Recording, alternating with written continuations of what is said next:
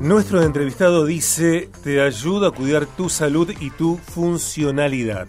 Y llevamos esta oferta a lo que significa trabajar en algunas posturas profesionales, me refiero a las personas que por razones de trabajo eh, están durante muchas horas sentadas.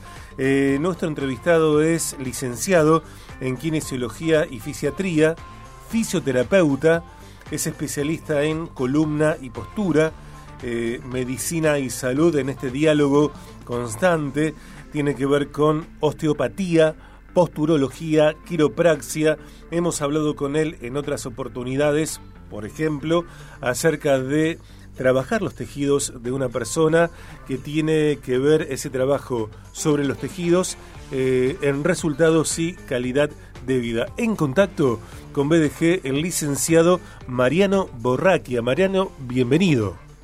Hola Sergio, muchas gracias. ¿Cómo estás? Muy bien. ¿Cómo va? Bien, todo bien, excelente. Bueno, Mariano, ¿vos tenés buenas posturas? Eh, qué pregunta. Van variando con el paso del tiempo las la posturas. No, no existe una buena, lo que podemos decir una buena o una mala postura. Normalmente uno, viste que tiene esa tendencia que tenemos que tener la espalda recta, siempre derechitos, y eso durante muchas horas en el día es imposible de sostener. Incluso, como te dije recién, van variando momento a momento. Fíjate en una persona que está, bueno, vos que estás por ahí mucho con la compu, una secretaria, por ejemplo. esa persona que está mucho tiempo en la compu, normalmente, ¿qué se decía antes? Que uno tiene que tener una silla con la, la rodilla flexionada a 90 grados, la cadera a 90, estar derecho, con los hombros para atrás.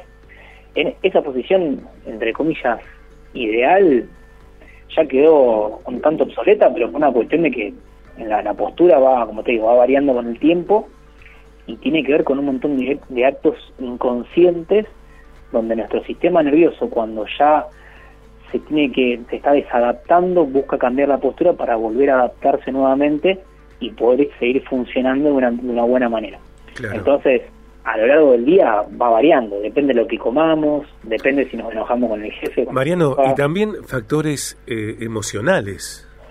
Exacto, sí, eso es lo que te estaba diciendo. Por ahí mucha gente o está preocupada y eso ya cambia la postura o está enojada, y todo eso va nos va alterando y tiene una relación muy estrecha con la, con la emocionalidad de nuestra postura.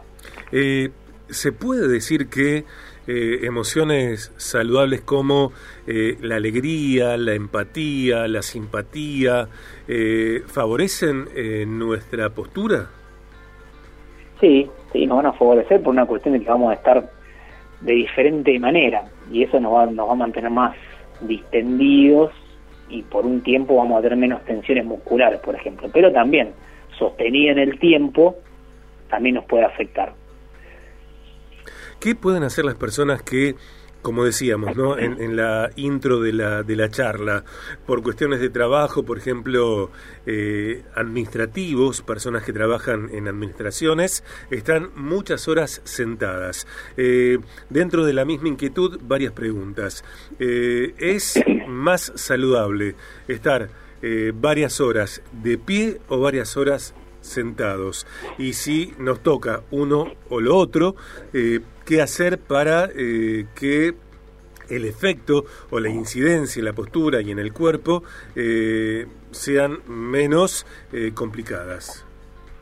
Bien, y no es muy saludable ni estar muchas horas sentado ni muchas horas parado, por lo cual si uno trabaja mucho tiempo sentado, lo ideal es aproximadamente cada una hora tomarse una, una pausa activa, de hecho hay muchas empresas que hacen las famosas pausas activas, donde se moviliza la persona, camina, hace algún movimiento, se estira para poder oxigenar nuevamente todos esos tejidos de los que veníamos hablando y que el cuerpo empieza a descansar un poco. Si no, como te digo, mantenido mucho tiempo en el tiempo, genera más tensiones, incomodidad y eso se va sumando como una gotita que va rebalsando el hasta que después la persona termina con un dolor de cabeza, con una famosa tensión en la zona de los trapecios, un dolor lumbar si está mucho tiempo ahí sentado parado, entonces lo ideal es si trabajas mucho tiempo parado, sentarte un momentito, descansar, estirar todos esos músculos que van a estar muy tensos, toda la cadena posterior a nivel muscular, gemelos, isquiotibiales,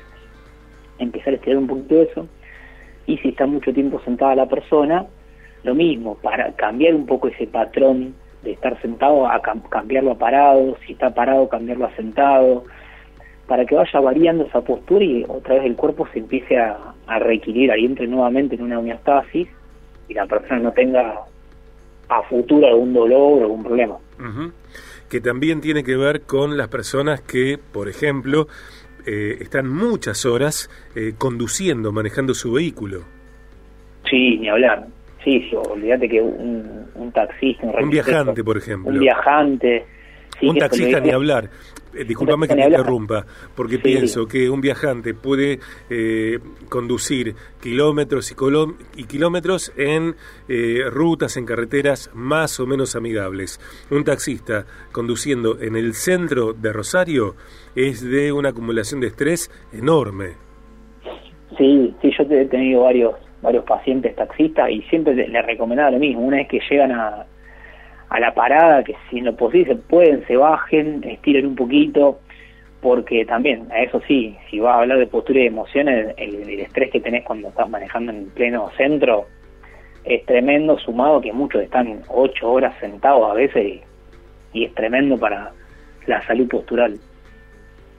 Mariano, ¿qué relación hay entre posturas saludables, eh, tomando en cuenta que no hay una postura, sino que hay eh, tantas posturas saludables como eh, personas y también etapas en las personas, sea de la vida, sea del día, de lo que estén recorriendo. ¿Qué relación hay entre esa búsqueda de, de lograr un nivel de vida más saludable en términos posturales y la alimentación y algunos consumos, como por ejemplo eh, las personas que consumen tabaco eh, o alcohol, no hablo en, en, un modo social, eh, más o menos hasta recomendado si querés, sino tal vez excesivo, y también el consumo de redes sociales. Bueno, mira, vamos por parte. El tema de la alimentación y la postura tiene cierta relación. ¿sí? Uno cuando, por ejemplo, consume muchos azúcares, sobre todo azúcar refinado, cuando consumen harina y demás, vamos a generar una inflamación a nivel intestinal. Esa inflamación intestinal genera un aumento de tensión a nivel de nuestro abdomen y eso va a cambiar en algunos casos también la forma de respirar, depende de cómo sea, va a generar distensiones a nivel lumbares, por ejemplo, dolores, molestias, y eso va a hacer que uno vaya cambiando la postura sin darse cuenta para poder contener esa molestia que tiene a nivel abdominal, que a veces ni la registra y la empezamos a registrar con el paso del tiempo. O sea, eso sería la parte vinculada a la alimentación muy, muy así por encima. Y después, en cuanto a lo que es el, tema de fumar y demás, bueno, eso ya creo que la, mayoría conoce los, los perjuicios del, del, tabaco y, y, del alcohol, que también van a generar cambios a nivel pulmonar, sí, eso va, va, a generar cambios a nivel respiratorio y ese cambio a nivel respiratorio se va a ver evidenciado por ejemplo, con dolores a nivel cervical, porque vamos a estar trabajando mucho con esa famosa musculatura accesoria que tenemos para poder respirar, que juntamente esos músculos están insertados a nivel cervical. Por ende, si lo estamos solicitando más de la cuenta para poder respirar mejor y tener un poquito más de aire, a la larga esos músculos se van a fatigar y como esa fatiga nos va a empezar a pasar factura después a nivel cervical, por ejemplo. Y el que está consumiendo alcohol volvemos a lo mismo, todo ese, ese perjuicio que genera a nivel hepático, esa sobrecarga a nivel, a nivel hepática que por la relación que tiene a nivel, a neural va a terminar afectando en algunos casos a nivel cervical o a nivel lumbar o al mismo, a la, a la víscera mismo, al órgano, cuando ya termina teniendo una enfermedad.